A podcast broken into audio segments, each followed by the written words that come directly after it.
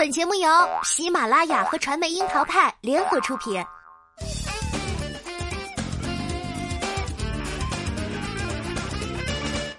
樱桃砍八卦，八卦也要正能量。Hello，大家好，我是小樱桃钓儿。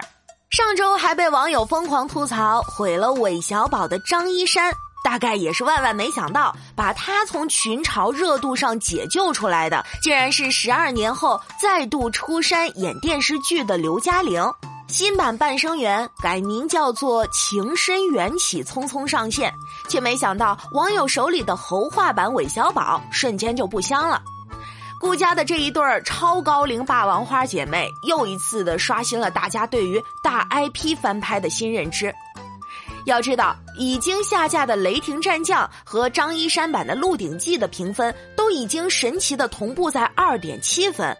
而将前者话题冲淡的《情深缘起》目前还没有开分。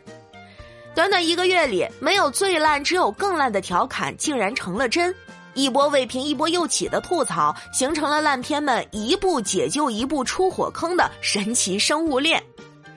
二零二零年的十一月注定是一个雷剧扎堆的月份。讲真啊，原本是很多人抱有期待的，像《亮剑》《鹿鼎记》《半生缘》这些惊艳过岁月的 IP 都将推出新版。然后头顶《亮剑》新番的《雷霆战将》上线了。曾经的李云龙估计怎么都想不到，后来的后来会变成一部偶像剧。演员们抹着厚厚的发胶，一边打仗一边喝咖啡，还能住在大别墅里，战火烽烟里随手就甩出了一根雪茄。炮火连天的战场，他们可以昂首阔步走出两米八的 T 台男模气场，枪林弹雨都会主动避让主角光环。在危机时刻，也不忘在水里给女生披上一条湿棉衣。你这是希望女主沉下去，还是被寒冷给包围呢？张云龙和高伟光最应该感谢的就是张一山了，因为张一山版的韦小宝突然之间头顶碧绿色的帽子闪亮登场了。作为金庸笔下最为大众熟知的一个人物，带着市井气的韦小宝被他演成了皱眉瞪眼无厘头。张一山还被调侃是将《鹿鼎记》演成了《西游记》。从小混进影视圈，张一山小嘴含手绢的这个绑架戏份，真的是让人捶胸口。你说鞠婧祎这样我能理解，可是张一山啊，他可是流星，是余罪啊。亦正亦邪的韦小宝之所以招人喜欢，是因为他出身于市井，知世故，懂人情，同时呢还有江湖侠义之气。可是张一山的版本却如上了发条一般的闹场模式，总让人觉得刘星在十二岁之后遭遇了意外，心智突然定格了，最终才有了这一版的韦小宝。当然啦，张一山也绝对想象不到，救他于话题巅峰的，竟然是扎着双马尾的刘嘉玲。将《半生缘》更名为《情深缘起》后，匆匆上线。这部被期待了两年多的张爱玲名著，让人跌碎了眼镜。这一版的顾漫路让人忘记了张爱玲，总感觉她是个卧底在夜总会的女大佬，一言不合就会拔刀的那种。张爱玲的《半生缘》其实也算是作品里被影视化最多的一部。顾家姐妹的故事也有着两版呈现。梅艳芳和吴倩莲的顾家姐妹几乎是完美复原过小说里的人物形象，同为穷女郎的蒋勤勤、林心如则给出过更偏言情偶像剧的演绎。只可惜，和梅艳芳曾是好姐妹的嘉玲姐这次的演绎却像是押错了宝，为了生计被迫下海，在红尘场讨生活的过气舞女顾曼璐，在这个版本里却俨然成为了走路带风的女大佬。刘嘉玲的威武霸气根本就应该是百乐门的老板好吗？明明保养的很好，却强熬少女风。刘嘉玲多年来的霸气精明也随之翻车。姐姐翻车翻得如此迅猛，还稍微保护了一下蒋欣版的顾曼桢。华妃娘娘化身小白花，怎么看都让人觉得是强装的柔弱。蒋欣这扎实的身板站在郭晓东饰演的祝鸿才面前，真的是很难想象后面的剧情究竟要怎么触发才能够合理化。看看这新版顾家姐妹在百乐门里打架时的生猛，别说祝鸿才、沈世钧了，来一队也摆不平他们呀！这明明就是黄浦江霸王花。敢问一句，这样骁勇壮硕的他们，为啥要过成原著里那个悲情憋屈的样子啊？其实这三部剧的翻车都是让人有点意外的，因为无论是张云龙、高伟光，到张一山、刘嘉玲、蒋欣、郭晓东，那都算得上是会演戏的演员，而且都是有代表作的。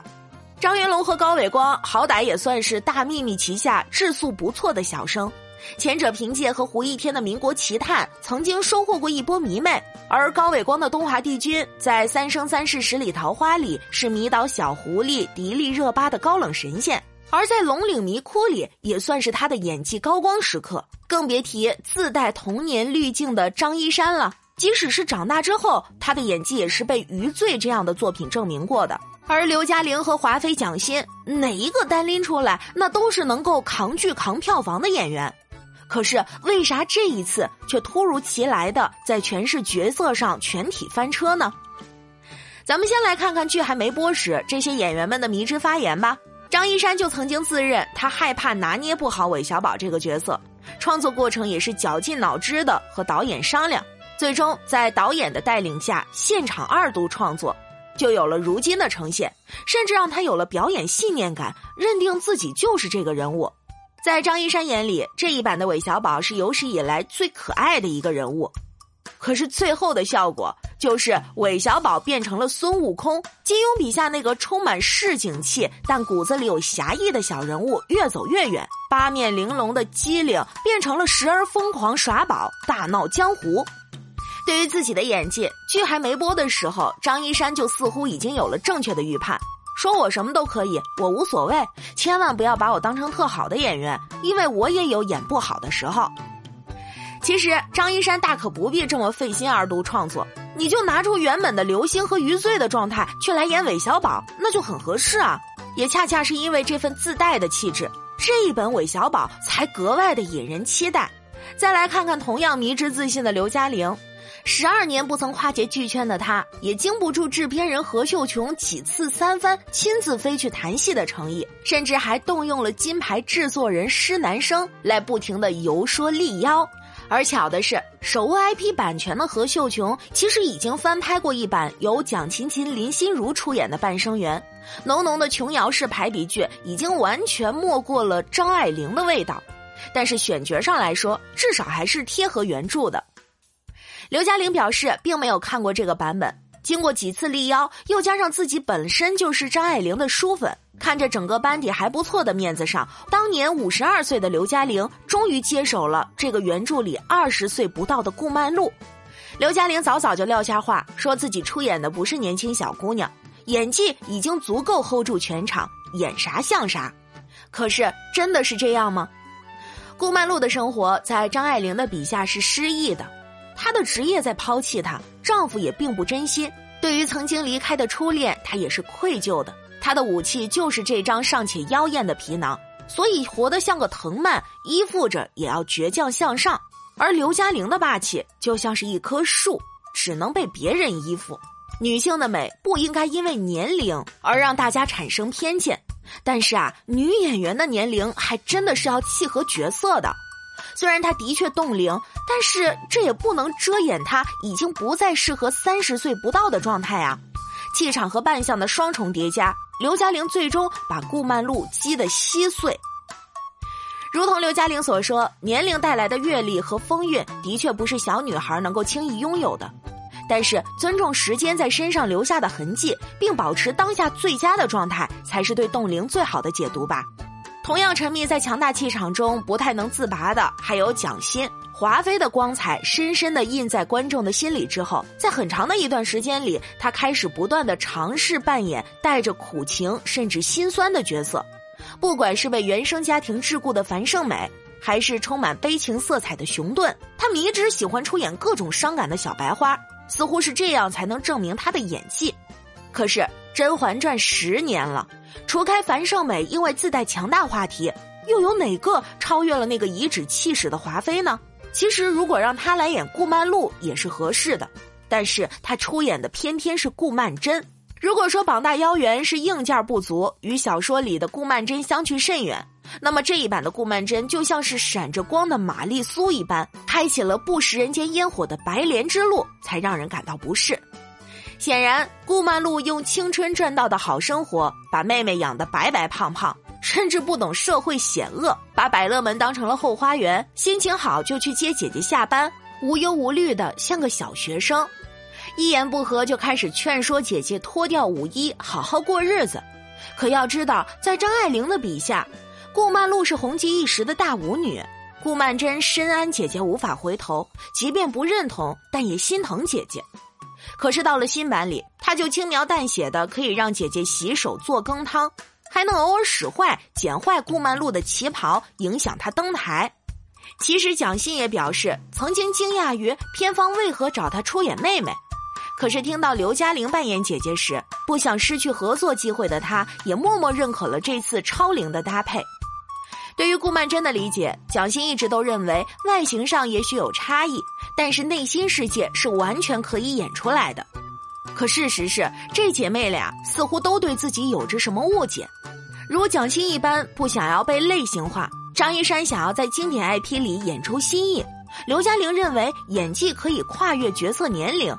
但其实他们都忘记了一点：演员不仅仅是能力有大小，在塑造角色上也是存在着局限性的。除去各位演员们的盲目自信和渴求突破。剧作整部垮掉的还有制作团队的锅，想要经典 IP 自带的话题和热度，谁还管这已经是第几次翻拍呢？反正一定会有自信心爆棚的演员来愿意挑战经典，演得好那是幸运，即使口碑崩盘也不会缺少讨论度，横竖都能出圈。经典 IP 自身存在就已经拥有了良好的观众基础与市场价值，在一次次的翻拍之中，为了扣住所谓的新这个字眼儿。每次翻拍的主创团队都会绞尽脑汁，只是改得好的却屈指可数，魔改经典的频繁闪现。想想陈翔版的《寻秦记》，带你去好餐厅吃饭的新《流星花园》，让银角大王跳起肚皮舞的新《西游记》，甚至是再往前李少红执导的惊悚版《红楼梦》，个个都是让观众接受无能的存在。问题在于，他们都认为自己尊重了原著。但是在细节的加工里，却彻底失去了原味。张一山版本的韦小宝之所以夸张，导演解释是因为创作时希望能够变得动漫化，为了呈现出漫画的节奏感，将很多重要的剧情一笔带过，速度快的像是按了八倍速一样。自带表情包式的可爱元素，让画面时常卡住大头。评分掉到二点七，导演还在尬夸张一山是无愧的演技扛把子。而打着亮剑的旗号，身着崭新的男主梳着一丝不苟的油头，也不忘让女生们穿着小皮鞋上战场。从选角开始就垮掉的情深缘浅，更像是凑了一个巨星局，从一开始就推翻了张爱玲。为什么这么说呢？因为《半生缘》里张爱玲笔下的顾曼桢和顾曼璐年龄差七岁，姐妹俩的长相也是很相似的。因此，玉锦在被顾曼璐放弃后，才会追求曼桢。沈世钧的爸爸因为曾经垂涎顾曼璐，看到顾曼桢后，才会误认为她就是百乐门的舞女，甚至连祝鸿才都会认错姐妹俩的照片娶了顾曼璐之后，才开始对曼桢有了不轨之心。请问，如果制片人看了原著，这刘嘉玲和蒋欣长得哪里像是一个人啊？原本的逻辑已经失灵了。